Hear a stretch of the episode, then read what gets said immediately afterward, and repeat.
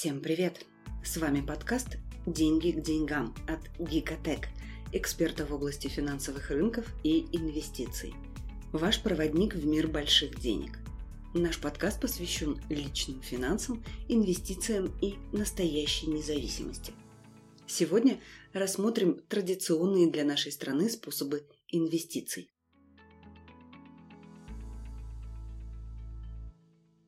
Мы знаем, что нас слушают люди из разных стран мира, и говоря о нашей стране, мы, конечно, имеем в виду Казахстан.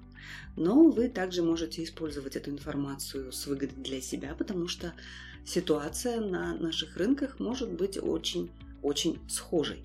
По крайней мере, принципы подсчета ваших вложений и возврата вложенных средств, а, собственно, одинаковы.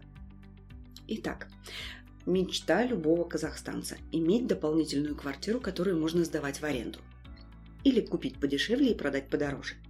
Или взять в ипотеку и через квартирантов себя окупать.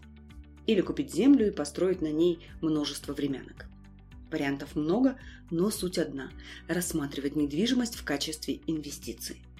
Это распространенная во всем мире практика, а в нашей стране еще и очень понятный инструмент – кто его знает, как выглядят эти ваши акции, облигации. Их не потрогаешь руками, а квартира вот она. Стоит родная, еще и детям достанется. Но при всех достоинствах этого вида инвестирования существуют и не менее очевидные недостатки. Многие думают, что если сдавать квартиру в аренду, то каждый месяц она приносит доход. Но эти деньги могут считаться прибылью, если квартира досталась по наследству и не требовала никаких вложений в виде ремонта, замены мебели и техники.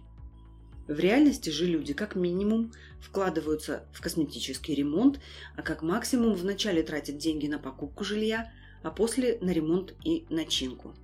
И чтобы получить прибыль, может уйти 20 лет. Все это время недвижимость будет просто возвращать потраченное. Даже если мы рассмотрим ситуацию, когда квартира вам досталась по наследству, не стоит забывать о том, что есть такая штука, как амортизация.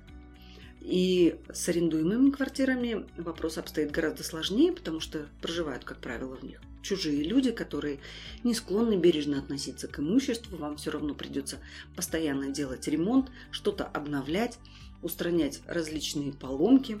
И это тоже будет стоить вам денег. Поэтому, если вы хотите инвестировать в недвижимость, не стоит сбрасывать со счетов такие моменты. Но ведь квартиру можно продать и заработать на разнице, скажете вы. Давайте решим задачку. В 2010 году Булат купил квартиру 100 квадратных метров за 17 миллионов тенге. В 2021 году она стоит уже 35 миллионов тенге.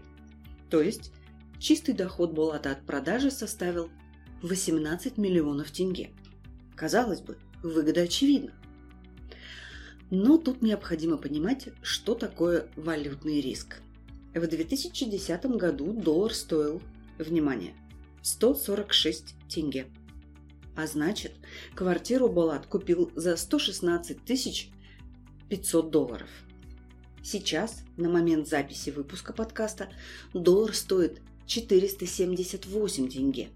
А значит, нынешняя цена за квартиру составляет всего 35,5 тысяч долларов. И это говорит о том, что Балат не только не заработал 100% на своей инвестиции в недвижимость, а даже потерял 30% от первоначальных вложений. А вот если бы Балат в 2010 году на всю эту сумму 17 миллионов тенге, купил доллары и положил их на депозит, его прибыль в тенге сегодня составила бы почти 56 миллионов. А теперь вопрос. Какой доход мог получить Балат, если бы вложил эти деньги в акции Тесла, которые на IPO 29 июня 2010 года продавались всего около 4 долларов за штуку? Значит ли это, что не надо инвестировать в недвижимость, а все имеющиеся деньги направлять в акции? Конечно же нет. Более того, не забывайте, что акции – это инструмент с высокой степенью риска – Напоминаем, что у нас на сайте есть бесплатный гайд по инвестициям, где вы можете разобраться в основах инвестирования и понять, чем отличаются друг от друга финансовые инструменты. Инвестиции в недвижимость тоже бывают весьма успешными, и многие люди сделали на этом целые состояния. Мы приводим вам такие примеры лишь для того, чтобы вы не ограничивались поверхностными суждениями или примерами друзей и родственников, которые инвестируют, пусть и успешно, в недвижимость, ценные бумаги и другие активы. Вам необходимо уметь самостоятельно разбираться в тонкостях рынка, делать анализ и строить собственные стратегии. Всему этому мы учим на наших курсах и даем фундаментальные знания, которые вам ничто не заменит. Те же, кто слепо полагается на рекомендации брокеров или более продвинутых, как им кажется, знакомых, рискуют гораздо больше. Также при инвестировании важно помнить об элементарных правилах диверсификации, которые мы рассмотрим в следующем выпуске. Ссылки на наши бесплатные материалы и курсы вы можете найти в описании этого выпуска. Это был подкаст «Деньги к деньгам». Пошаговая инструкция к обретению финансовой свободы.